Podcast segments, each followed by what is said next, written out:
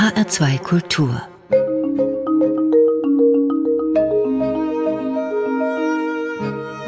Doppelkopf Heute mit Alissa Walser und Sylvia Schwab.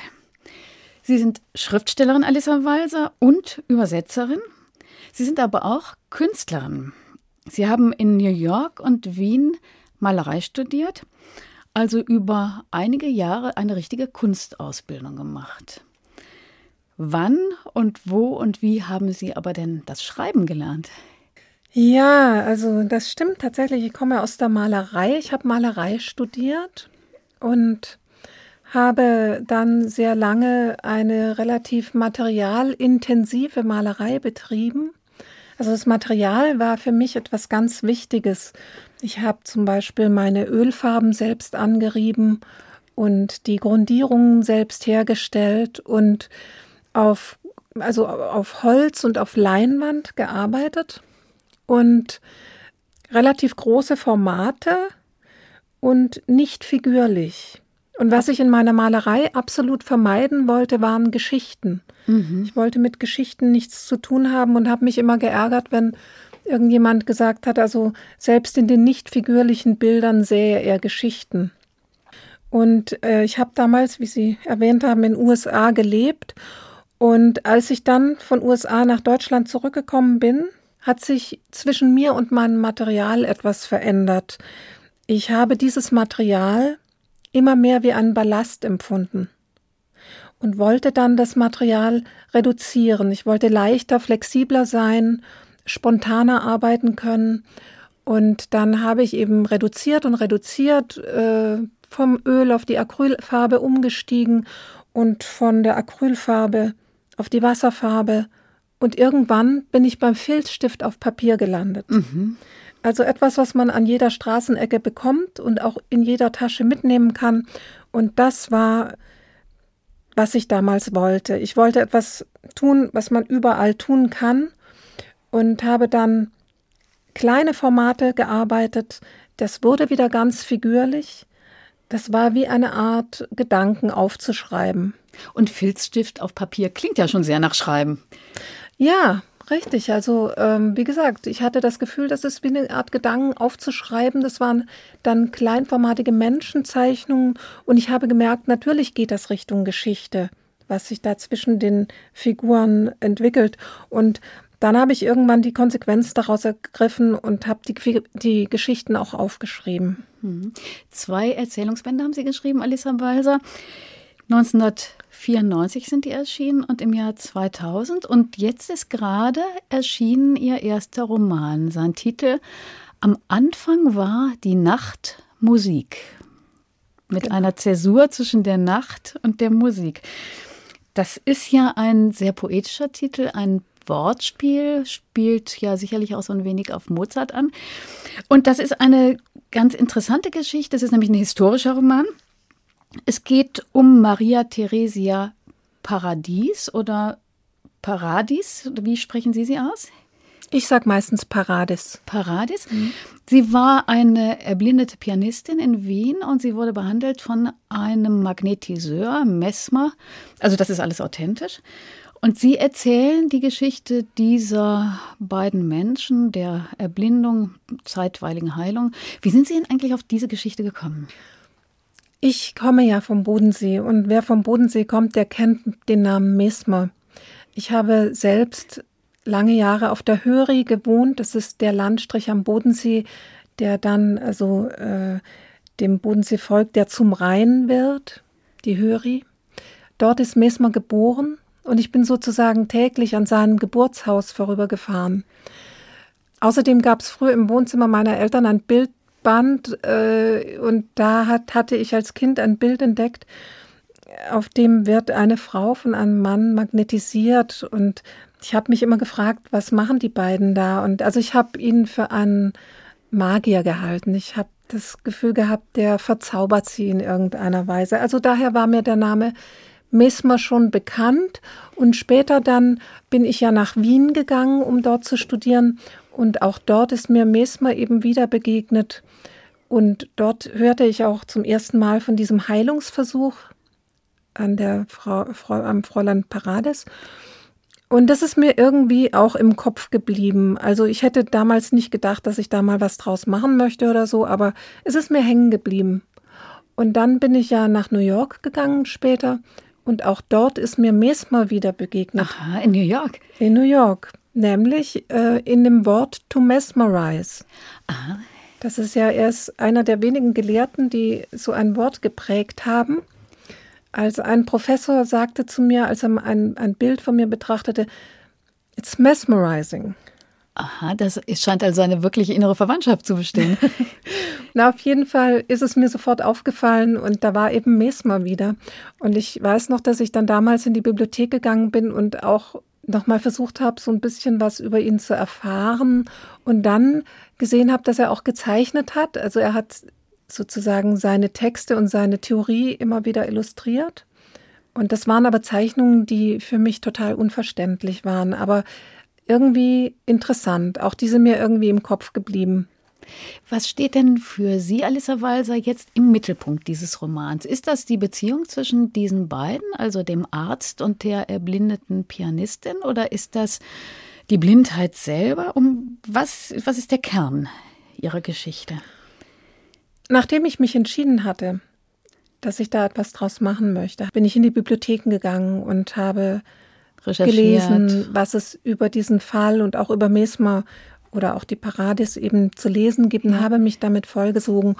Und ich habe gemerkt, dass ich in dem Stoff meine Themen wiederfinde. Also zum Beispiel das Thema Verhältnis der Geschlechter, Themen, die ja auch in meinen früheren Büchern eine große Rolle gespielt haben, oder auch das Thema Körper, der Körper als Spiegel des Zeitgeist. Und hier natürlich konzentriert auf das Auge, das Thema Sehen, wenn auch mit umgekehrtem Vorzeichen.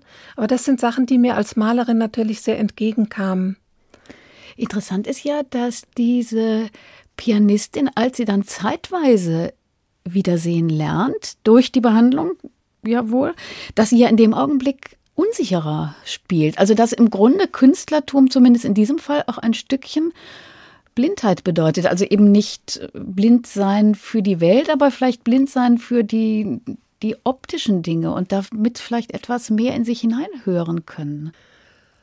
Ich würde da an der Stelle nicht zu viel hineinlesen. Also für mich ist natürlich für einen Künstler oder Künstlerin sehr wichtig, wach zu sein und sich offen zu halten für die Welt. Aber wie Sie sagen, es muss nicht immer die, die Konzentration so sehr auf das Auge gelegt werden. Wir leben heute in einer Welt, in der das Auge eigentlich die größte Rolle spielt. Das, der, das, der Touch, also die, die Taktilität geht uns ein bisschen verloren dadurch und auch das Hören. Also wir nehmen ja sehr, sehr viel, sehr stark über die Augen wahr. Mhm. Aber gut, was das Fräulein Paradis betrifft, denke ich, ist es doch sehr wohl nachzuvollziehen, dass ein Mensch, der fast die ganze Zeit seines Lebens als Blinder oder als Blinde gelebt hat, wenn der plötzlich wieder sehen lernt, dass das natürlich nicht nur das Auge betrifft, dass es eine Erschütterung der ganzen, der gesamten Persönlichkeit sein muss. Ich denke, dass das äh, natürlich dann solche Folgen haben kann. Und man kann nur darüber spekulieren, was passiert wäre, wenn sie bei Mesmer geblieben wäre. Äh, ob das sozusagen ihre Virtuosität sich nicht wieder eingestellt hätte nach einer Weile. Es geht ja auch in diesem Roman um Sprache. Denn die beiden verbindet ja etwas. Sie können sich nicht wirklich verständlich, vernünftig so äußern, dass die Umwelt begreift, was sie meinen. Das verbindet sie auch so ein wenig. Ja, also Mesmer einerseits, der ja ein, einen Stoff entdeckt zu haben glaubte, den feinsten Stoff der Welt, feiner als der feinste Äther, der uns durchströmt, das ganze Weltall durchströmt. Seiner Ansicht nach war die Ursache für eine Krankheit, wenn dieser Stoff, dieses Fluidum in uns ins Stocken gerät, dann muss man das also wieder in Fluss bringen. Mit Hilfe von Magneten? Mit Hilfe von Magneten, aber auch mit Hilfe von mit Hilfe seiner Hände hm. und mit Hilfe der Musik. Musik ist ganz wichtig bei ihm. Und das konnte er praktisch auch tun. Er hat sehr große Erfolge, sehr, sehr viele Heilerfolge gehabt mit seiner Arbeit, mit dieser Praxis, die er ja auch entwickelt hat. Aber er, es ist ihm eins nicht gelungen.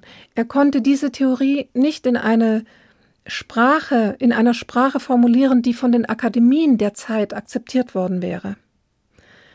Das war für ihn natürlich sehr bitter, weil er selbst aus der Akademie kam. Er war hochgebildet, er hatte also Theologie studiert, Philosophie, Mathematik, Geschichte und Jura und dann Medizin.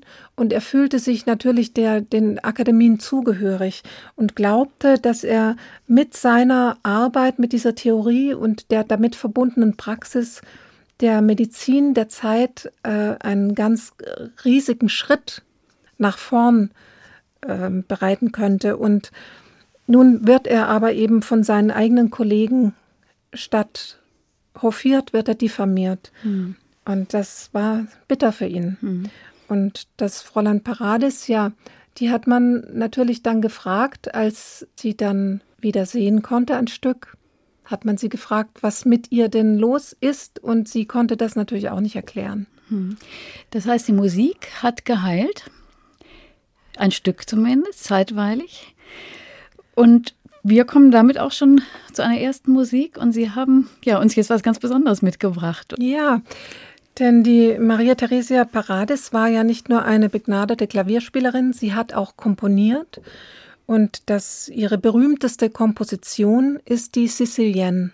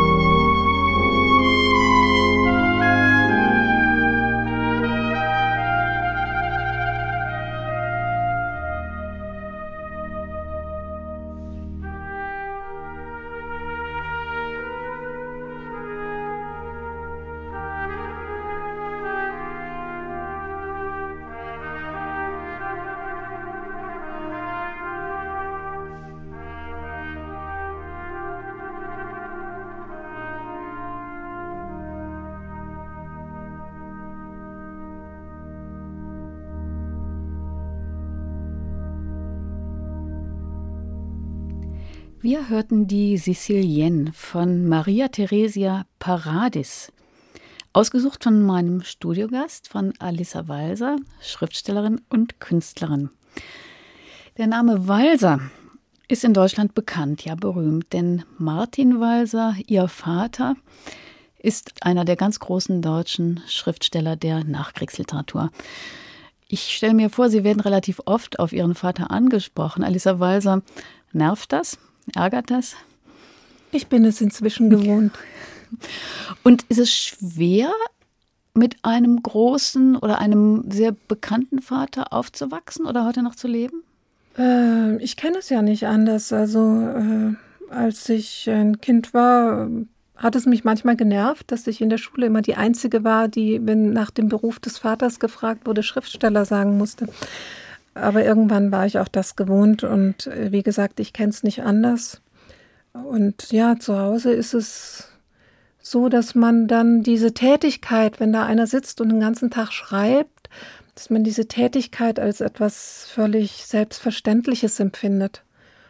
Ja, ich habe dann als Kind auch viel geschrieben und gezeichnet, so hatte dann so einen kleinen Schreibtisch und habe mich da auch immer hingesetzt. Was war das denn überhaupt für eine Kindheit? Ich stelle mir das am Bodensee mit dieser herrlichen Landschaft, dann waren Sie vier Schwestern, ganz idyllisch vor. Ja, also es ist wirklich eine sehr schöne Landschaft und wir haben immer einen wunderbaren Garten auch gehabt, der ganz wichtig war. Und die Schwestern, ja, die hasst und liebt man ja. Damals wie heute? Damals wie heute, ja. Also im, im Rückblick finde ich, empfinde ich es als äh, wunderbar, dass ich so diese Spielkameradinnen gehabt habe. Und welche Rolle spielte denn das Lesen in Ihrer Familie? Literatur? Wurde darüber geredet? Ähm, wurde vorgelesen? Wurden Sie selber zum Lesen angehalten, Alissa Walser? Also ich erinnere mich in meiner Kindheit, dass wir wahnsinnig gerne, also als ich noch nicht lesen konnte, hatte ich das Glück, dass meine ältere Schwester, die im selben Zimmer mit mir war, mir immer vorgelesen hat und ich natürlich den starken Wunsch hatte, auch selbst lesen zu können. Das heißt, ich habe dann sehr früh schon weit vor der Schule lesen gelernt. Und dann sind wir immer in die Bibliothek gegangen und das war immer toll. Also sich da Bücher rauszusuchen und die dann mit nach Hause zu nehmen und zu lesen ja, das, äh, daran erinnere ich mich sehr gut und es ist eine sehr schöne Erinnerung. Und die war auch geduldig genug. Das sind ja große Schwestern nicht immer, um der Kleinen vorzulesen. Die war sehr geduldig und die hat es auch gerne gemacht. Welche Schwester war das? Das war Johanna. Johanna. Also Sie sind zu vier. Sie, Alissa, dann Johanna, Franziska und ähm, Theresia. Theresia. Und die alle haben ja auch einen künstlerischen Beruf ergriffen. Ähm, Franziska ist Schauspielerin geworden. Die drei anderen schreiben. Inzwischen alle hatten aber ursprünglich, soweit ich weiß, auch mal noch andere Ziele, Musik. Das ist ja doch kein Zufall, oder? Das weiß ich nicht, ob das ein Zufall ist. Also ich kann es jetzt nur, ich kann jetzt nur über mich sprechen. Und bei mir war es dann schon auch, als ich so in der Pubertät war und man mich gefragt hat, was möchtest du mal werden? Also ich wollte viel werden, aber auf gar, auf gar keinen Fall Schriftstellerin. Das wäre kein Ziel von mir gewesen. Und ich weiß noch, dass damals nach dem Abitur wollte ich etwas mit, mit meinen Händen machen und hatte auch nicht vor, Schriftstellerin zu werden.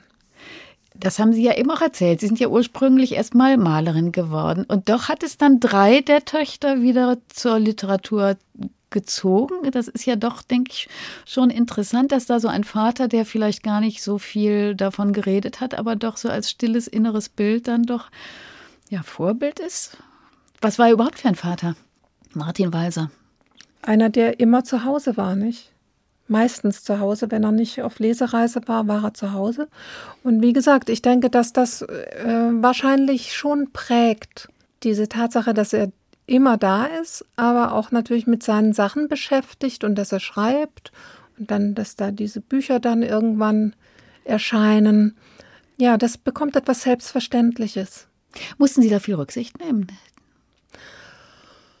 Och, wir hatten eigentlich immer einen relativ großen Garten und dadurch waren wir auch viel draußen und mussten jetzt nicht immer so. Sie meinen jetzt wahrscheinlich mit dem mit den Geräuschen. Ja, ja, also, natürlich. Denn ich meine, wenn einer zu Hause mhm. arbeitet, ist der ja doch auch sehr lärmempfindlich. Ja, nee, der hatte immer sein Zimmer und hat dann die, wenn er wenn er nicht genervt sein wollte, die Tür zugemacht. Und ich muss auch sagen, er hat äh, wahrscheinlich wirklich sehr gute Nerven, weil ich erinnere mich auch, wenn wir im Urlaub waren, dass er mitten im Wohnzimmer sitzen konnte und trotzdem an seiner Arbeit war und alles um ihn turbulent. Äh, turbulent. Nee, der konnte sich da, glaube ich, immer ganz gut äh, auf sich selbst konzentrieren. Und welche Rolle spielte Ihre Mutter, Alissa Walser? Ja, meine Mutter, die hat den ganzen praktischen Laden am Laufen gehalten. Also die hat alles, was so praktisch eben anfällt in einer großen Familie, dann gemacht. Ansprechpartnerin für die Töchter auch? Ansprechpartnerin für die Töchter, ja. Welche Literaten, welche Autoren, Schriftsteller, Kollegen haben Sie denn so zu Hause kennengelernt bei Ihrem Vater? Da müsste doch eigentlich auch die Riege der deutschen Literatur in diesem Haus ein- und ausgegangen sein. Ja, klar. Ich meine, es sind dann ähm, eben sein bekannter Kreis, bei seinem Bekanntenkreis habe ich schon kennengelernt. Ähm, aber eben als Kind, nicht? Ja. Hm. Also Max Frisch war öfter da und ich weiß auch Ingeborg Bachmann, von der habe ich dann ein Osterei geschenkt bekommen. Das kann nicht jeder von sich sagen. ja, erinnern sich noch an andere? Vielleicht jemand, der sehr eindrücklich war? Also äh, Uwe Jonsson mochte ich als Kind sehr gerne. Warum? Der hatte so eine ganz, ja, der hatte so eine tolle Präsenz, er hatte so eine ganz tiefe Stimme und hatte so was ganz Vertrauenserweckendes. Er war immer sehr ruhig und sehr präsent. Günter Grass, haben Sie den kennengelernt?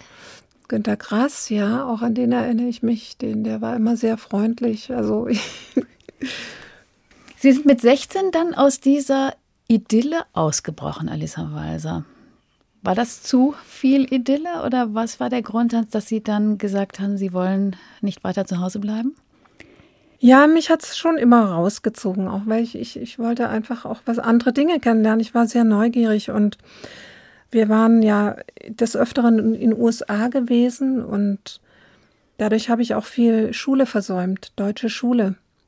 Und war dann sehr froh, als ich dann, ich glaube, es war 76 oder 77, habe ich die Schule gewechselt. Ich bin dann auf ein Internat gegangen, eben auf der Höri. Ah ja. Und habe dann dort erstmal ein Jahr als Interne gelebt und das Internatsleben ein bisschen kennengelernt. Es hat mir damals nicht so zugesagt. Und dann bin ich ausgezogen und hab dann, bin dann als Externe dort weiter zur Schule gegangen und habe dann dort auch Abitur gemacht. Welche Rolle spielte Musik in Ihrem Elternhaus, Alissa Walser? Musik spielte eine große Rolle, weil meine Mutter eigentlich gerne Pianistin geworden wäre und auch sehr gut Klavier spielt und spielte und immer noch spielt und uns Kindern eigentlich von schon von ganz früh an ermöglichte auch Musikunterricht zu nehmen. Also ich habe angefangen mit Triangel über Flöte, so wie wir alle halt dann auch Klavier und das hat mir immer großen Spaß gemacht, zu musizieren. Das heißt, wenn wir jetzt nochmal auf Ihren Roman zurückschauen, am Anfang war die Nacht Musik. Ähm, dann gibt es da eben noch so eine zweite Wurzel. Also zum einen der Messmer, der vom Bodensee stammt, aber dann eben auch die Pianistin, also die frühe Erfahrung von Klaviermusik. Also das hat Sie doch sicherlich auch oder hat Ihnen geholfen, diesen Roman zu schreiben, oder? Ja, klar. Also äh, natürlich benutze ich dann auch viele eigene Erfahrungen, die ich mit der Materie gemacht habe. Und ich denke schon, dass das auch mit ein Grund ist, warum mich dieses Thema überhaupt interessiert hat. Was bedeutet für Musik für Sie heute? Heute höre ich Musik vor allem und ich empfinde Musik als etwas sehr, sehr Wichtiges. Es ist etwas, das sich sehr direkt körperlich auf mich auswirkt. Ja, irgendwie habe ich das Gefühl, dass das gibt einem so die Kraft, also mehr als dem nur ähm, verstandesmäßigen zu vertrauen, ja. Ja, damit sind wir schon bei der zweiten Musik. Und was haben Sie da ausgesucht? Ja, da habe ich das Mozart Adagio in C-Dur ausgewählt, das ja mit der Glasharmonika gespielt wird, weil die Glasharmonika ist ja für mich ein ganz wichtiges Instrument gewesen. Für seine therapeutischen Versuche. Genau. Mhm.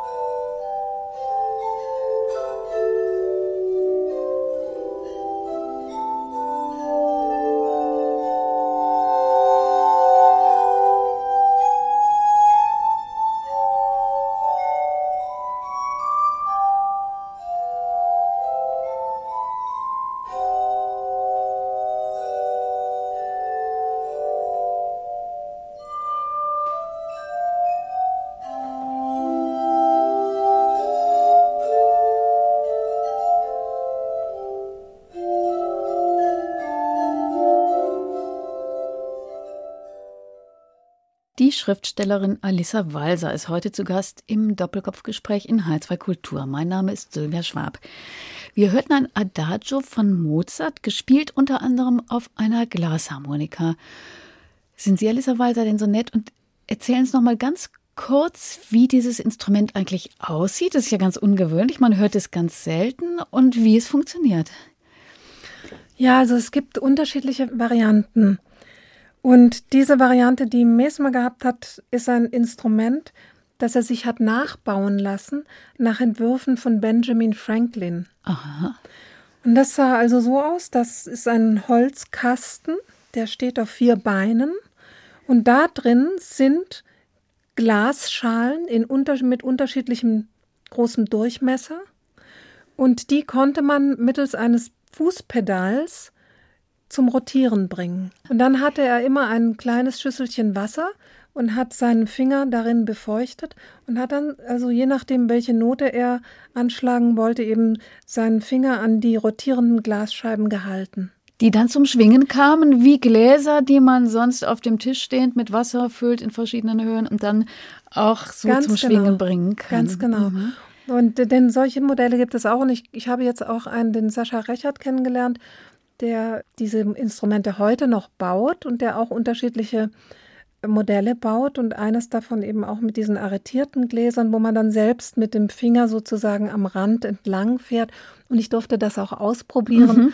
Und das ist erstaunlich, wie, wie leicht da äh, dieser Ton dann entsteht. Ja. Für Messmer war das eben ein ganz wichtiges Instrument, weil er glaubte, dieser Ton der Glasharmonika, der könnte dieses Fluidum am allerbesten wieder ins Fließen bringen. Und da war er auch ganz konträr zu den Kollegen seiner Zeit, die das als gefährlich betrachtet haben und gesagt haben, diese Klänge zerrütten die, Ner die Nerven ja. der Menschen. Mhm. Schlagartig bekannt wurden Sie, Alissa Walser, als Schriftstellerin ja im Jahr 1992. Da haben Sie beim Klagenfurter Ingeborg Bachmann Wettbewerb eine Erzählung gelesen mit dem Titel geschenkt. Die erzählt sehr intim von einer Vater-Tochter-Beziehung. Und sie wurden ganz einmütig, soweit ich weiß, dann mit dem Klagenfurter Ingeborg-Bachmann-Preis bedacht. Mit dieser Erfolgsgeschichte begann ja auch ihre eigene Erfolgsgeschichte. Allerdings so ein bisschen auch mit Hindernissen, denn man hat ja dann dieser Erzählung unterstellt, sie sei oder unterstellt, sie könne ganz platt autobiografisch sein. Haben Sie das damals nicht auch selber so ein bisschen provoziert? Äh, nein, also ich war ja relativ neu in diesem Metier und man kann sich das, glaube ich, nicht vorstellen, was dann passiert. Und ich habe immer gedacht, wenn, falls so etwas passieren würde, dann fragt man mich und dann sagen Sie nein. Sage ich, wie ich dazu komme und was ich mir dabei gedacht habe und dann ist auch gut. Also ich habe es dann nicht so ganz verstanden, wie, wie sehr man das da auf diesen Punkt konzentrierte. Fand ich auch irgendwie unsinnig. Es bringt der Geschichte jetzt nicht keinen Mehrwert für mich. Es hat nur natürlich von vornherein ihren Bekanntheitsgrad ein wenig gesteigert. Und die Geschichte ist ja dann erschienen in einem ihrem ersten Erzählungsband im Jahr 1994. Der heißt, dies ist nicht meine ganze Geschichte oder nicht meine ganze Geschichte. Dieser Band enthält zehn Erzählungen zum Thema Liebe, Lust, Verlust, Körper. Und das sind alles Ich-Erzählungen. Was bedeutet denn für Sie, Alissa Weiser, diese Form der Ich-Erzählung? Ist das mehr ein sich öffnen oder mehr ein sich verstecken? Also ich habe mich damals äh, für die Ich-Figur entschieden, weil ich das Gefühl hatte, dass eine Ich-Figur viel näher an den Leser rankommt und auch an die Figuren selbst. Und eine Ich-Figur darf alles. Ja, sie muss nicht, äh, sie darf Widersprüche in sich haben. Und das fand ich interessant. Das wollte ich meinen Figuren so, sie wurden so mehrdimensional. Ich komme näher heran an eine Figur, indem ich die Ich-Form wähle. Das könnte ich mit in der dritten Person nicht so machen wie in der ersten Person. Also Sie als Autorin kommen näher an die Person heran und diese Person kommt möglicherweise auch wieder näher an den Leser heran? Genau. Thema ist sagte ich eben schon, Körper, Liebe, Lust, Verlust, auch Suche. Diese Figuren suchen nach etwas. Suchen Sie, Alissa Walser, auch nach etwas beim Schreiben? Schreiben ist das auch ein Prozess der Suche? Für mich ja. Das versucht, ein Verhältnis zur Welt zu bekommen. Deshalb schreibe ich. Könnten Sie das noch so ein wenig mehr, vielleicht sogar an, mit Hilfe von einer Erzählung oder einer Figur noch so ein bisschen klarer machen? Ja, es geht ja in diesem Buch und in allen Erzählungen darin, wie soll man leben? Und das war damals mit Sicherheit ein Thema, was mich stark beschäftigt hat. Ich habe ja gedacht, wie, wie soll ich in dieser Gesellschaft leben? Und das habe ich dann auch als Thema meiner Figuren gesehen. Und das ist vielleicht auch eine Ebene, wo es tatsächlich autobiografisch ist. Ist nicht jedes Buch sogar ein Stückchen autobiografisch? Ihrem Roman steht ja auch so ein Motto voraus. Ich habe es jetzt nicht genau im Kopf, das geht aber auch dem sinngemäß. Können Sie sagen? Ja, jeder Laut, den wir von uns geben, ist ein Stückchen Autobiografie. Ja, richtig. Das ist ein Zitat von Anne Carson, einer wunderbaren kanadischen Lyrikerin, die ich vor zehn Jahren mal übersetzt habe. Und dieses Zitat stammt aus einem ganz tollen Essay über das Geschlecht des Klangs. Und ich habe diesen, dieses ähm, Zitat meinem Roman vorangestellt, weil ich eigentlich nochmal darauf hinweisen wollte, dass ich das, diesen Stoff nicht als Historikerin angehe, sondern eben ganz viel meiner eigenen Erfahrungen diesen Figuren auch einschreibe. Alissa Walser, kennen Sie die Angst, die berühmte Angst vor dem leeren Blatt? Ja, Oder dem leeren Computerbildschirm, muss man ja heute sagen? Ja, klar, die kenne ich also auch aus der Malerei. Ah ja, richtig. Die leere Leinwand, die wunderbare weiße Leinwand. Die man Angst hat zu verletzen oder zu beschmutzen mit dem ersten. Zu besudeln, ja, genau. Aber meiner Erfahrung nach muss man einfach anfangen. Und so geht es mir mit Texten, so ging es mir beim Malen.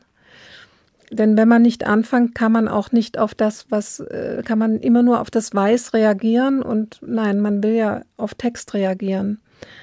Also fängt man einfach an. Diesen, diesen anfänglichen Mut, der, der ist ganz wichtig. Und woher kommen diese Anfänge? Kommen die aus Erinnerungen, aus Begegnungen mit Menschen, vielleicht aus atmosphärischem? Was fängt an oder womit fangen Sie oft an? Oft fange ich mit einer ganz konkreten Vorstellung an und habe das Gefühl, ich müsste das jetzt beim Schreiben nur einfach runterschreiben. So, so konkret erscheint es mir in dem Moment. Und dann äh, schreibe ich das also einfach auch auf. Und dann kommt der Punkt, an dem ich Halt mache und das ausdrucke. Da, äh, dann merke ich, das ist überhaupt nicht das, was ich ursprünglich im, im Sinn hatte. Und dann fängt es überhaupt erst an, dieser Prozess des Schreibens. Und dann äh, versuche ich dieser Vorstellung, die sich dann aber auch noch ändern kann und meistens auch wirklich ändert, dann versuche ich das zusammenzubringen. Es geht ja, darüber haben wir ja nun schon gesprochen, in diesem Roman sehr viel um Musik.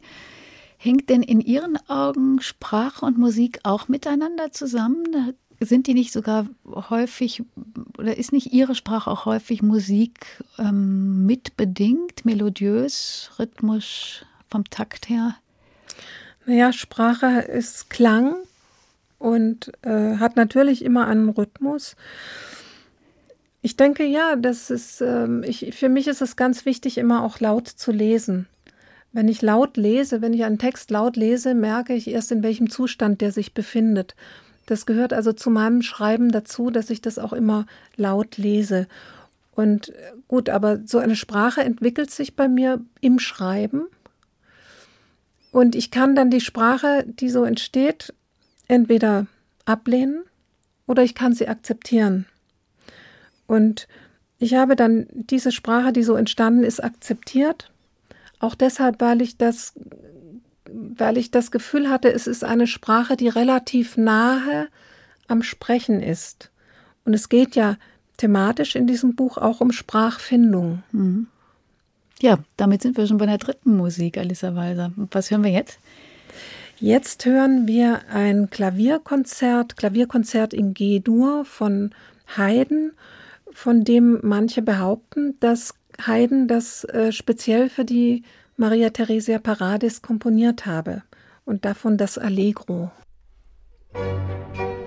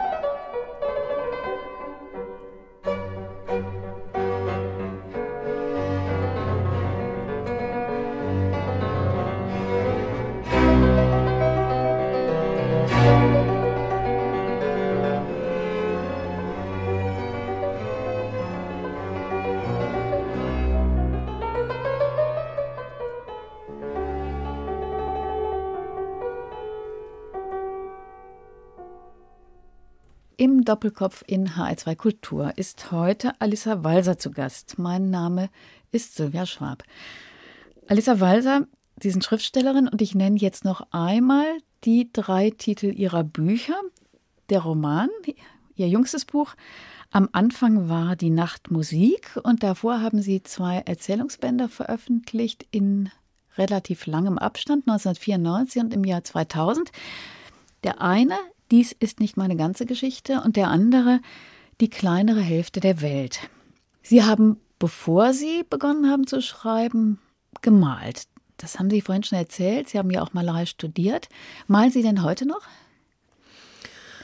Ja, ich male schon, aber ich stelle nicht, also ich stelle die Malerei nicht aus. Ich zeichne viel und das, die Zeichnungen stelle ich auch aus, aber die Malerei stelle ich im Moment nicht aus. Und Sie zeichnen ja auch zum Beispiel für kleine Bücher ihres Vaters und auch haben zum Beispiel den Umschlag des neuen Romans auch ja. selber gestaltet. Ja, also Text und Bild, das ist eine Sache, die mich einfach interessiert. Ich habe auch die beiden ersten Erzählungsbände, die Sie erwähnten, da ist ja immer mit Bild und Text gearbeitet. Und auch mein allererstes Buch, dieses Bilderbuch. Ja, richtig, darüber haben wir noch gar nicht gesprochen. Genau. Das war auch mit Text und Bild. Das ist einfach etwas, was mich interessiert. Was, wie, wie kann man das, also was für ein Verhältnis kann man zwischen Bild und Text herstellen? Und in den beiden Erzählungsbänden habe ich eben versucht, dem Text durch das Bild etwas hinzuzufügen. Weil normalerweise ist es ja, wenn man Bild und Text in einem Buch hat, meistens ist es ein illustratives Verhältnis, nicht? Da folgt also das Bild dem Text. Und ich habe also versucht, dem Text durch das Bild etwas hinzuzufügen, was so im Text nicht drin ist. Was ja auch bei Bilderbüchern ein ganz wichtiger Aspekt ist, ne? dass Kinder in Bilderbüchern auf den Bildern noch einmal Dinge entdecken können, die eben im Text noch nie angesprochen sind. Ja, das genau. ist ja gerade der wahre Aha-Effekt. Ja. ja, und ich liebe auch ähm, Bücher mit Bildern. Und ich finde das immer so schade, dass es im Erwachsenenbereich, jetzt sagen wir mal, abgesehen vom Comic, sehr wenig gibt. Ja, oder dann eben Fotobände. Oder Fotobände. Ja. Haben Sie denn aus der Malerei irgendetwas an, vielleicht auch an Technischem übernehmen können für das Schreiben? Irgendwas, was, wo Sie sagen, da konnte ich, was weiß ich, in einer bestimmten Art von Präzision oder einer bestimmten Art von Perspektive doch etwas mit in meine Schreibarbeit hinübernehmen? Ja, die Malerei ist wie eine Art Fundament für mich. Und ich merke, dass ich auch beim Schreiben ähm, teilweise eben so herangehe, wie ich auch bei der Malerei. Oder ich denke manchmal als Malerin auch beim Schreiben. Also zum Beispiel bei diesem Roman ist für mich im Grunde genommen die, die Protagonistin, die Hauptfigur, ist für mich eine Art Doppelfigur. Und das war sie auch von Anfang an. Und diese Doppelfigur heißt Mesmer und Paradis und ist im Grunde genommen eine Zwischenfigur. Also da denke ich als Malerin an eine Leinwand, auf der ich zwei Figuren habe, eine links, eine rechts, und automatisch ergibt sich nun eine Zwischenfigur. Ein Zwischenraum. Ein Zwischenraum. Aber wenn ich dieses, diesen Zwischenraum, das ist ja kein Raum, sondern es ist eine Fläche, weil wir ja uns auf einer Leinwand bewegen. Ja. Wenn ich diese Figur also ins Positive, also äh, auf Englisch nennt sich das Negative Space. Wenn ich das ins Positive hole, dann habe ich diese Zwischenfigur. Ja. Und diese Zwischenfigur ist gebildet, deren Kanten, könnte man sagen, sind die beiden Außenfiguren, die hat aber innen genau. drin noch mal etwas Eigenes. Genau, das mhm. ist die Beziehung, die sich zwischen den beiden Figuren abspielt. Ah ja, also ist auch die Beziehung in Ihren Texten immer etwas ganz Wesentliches. Ja, natürlich. Also gerade in diesem Roman äh, ging es mir hauptsächlich um die zwischenmenschlichen Beziehungen. Sie wohnen seit vielen Jahren in Frankfurt, Alisa Walser, im Nordend. Was mögen Sie an dieser Stadt? Was mögen Sie vielleicht weniger? Also was mir in Frankfurt sehr gut gefällt, ist, dass es eine relativ kleine, überschaubare Stadt ist, die doch äh, dann sehr gute Bibliotheken hat und die Wege sehr kurz sind. Also man kann sehr viel mit dem Fahrrad machen. Man muss nicht immer wie in New York gleich eine Stunde in der U-Bahn sitzen. Und der Main spielt eine Rolle für Sie? Ach ja, ich wünschte, er spielte eine größere. Also der Main ist für mich leider eine Art Wasserstraße. Was könnte er sein? Na, er könnte ein Fluss sein. und was unterscheidet die beiden? Zum Beispiel das Ufer. Der Main ist ja links und rechts einbetoniert und hat überhaupt keine Möglichkeit, mal irgendwie auszuscheren. Ja, der muss, der muss ja für die Schiffe befahrbar sein und ja, das finde ich sehr schade. Und er ist auch dann links und rechts des Ufers ist er ja dann auch noch eingezwängt zwischen große Straßen. Also manche nennen das eben urban. Ich finde es schade, dass er nicht wie die Elbe an manchen Stellen dann eben auch ein bisschen ausufern darf. Wobei die Elbe das ja, soweit ich das weiß, in Hamburg selbst zum Beispiel auch nicht tut. Ja, ich sehe jetzt Städte an Flüssen, wo der Fluss wirklich mitten durchfließt. Das ist Würzburg der Main oder Heidelberg der Neckar. Also der Fluss spielt da schon eine besondere Rolle, aber vor allem natürlich das Ufer, das man als Mensch begehen, besitzen, besitzen kann. Ja, ich finde es eben schön, wenn, wenn zumindest streckenweise auch noch, und das ist schon bei der Elbe immer wieder also ich war jetzt gerade in Berlin, wenn man die Elbe, wenn man da über die Elbebrücke, also auf dem Weg von hier nach Berlin über die Elbebrücke fährt, dann äh, sieht man einfach, dass da unglaublich viel Platz gelassen ist. Oder auch in der Nähe von Dresden sieht man zwischen Meißen und Dresden, sieht man doch, wie viel Platz so ein, ein Fluss dann für sich beanspruchen darf aber auch nicht in Dresden selbst. Also ich denke mal, außerhalb von Frankfurt hat auch der Main wunderbare Ecken, ähm, wo er wirklich noch Fluss sein darf und nicht nur Wasserstraße ist. Ja, die kenne ich vielleicht zu wenig.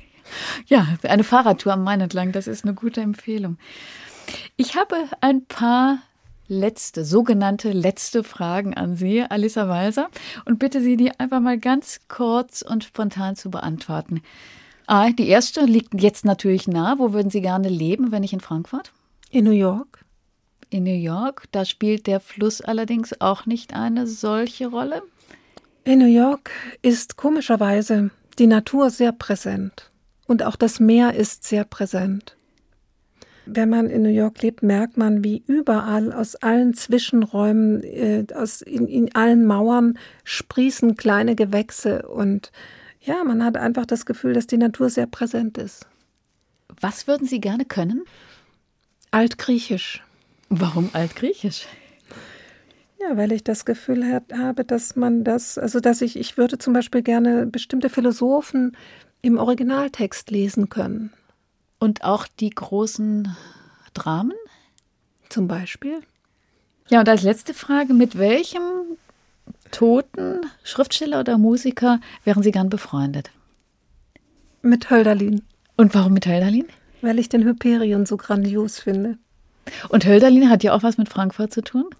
Ja, klar. Hölderlin äh, war ja hier in Frankfurt und da, wo ich wohne, um die Ecke, im Öderweg, da gab es ein Gasthaus, da hat er sich immer mit Suzette Gontard getroffen. Alisa Walser, da sind wir schon am Ende unseres Gespräches angekommen. Die letzte Musik steht an und was hören wir da jetzt noch?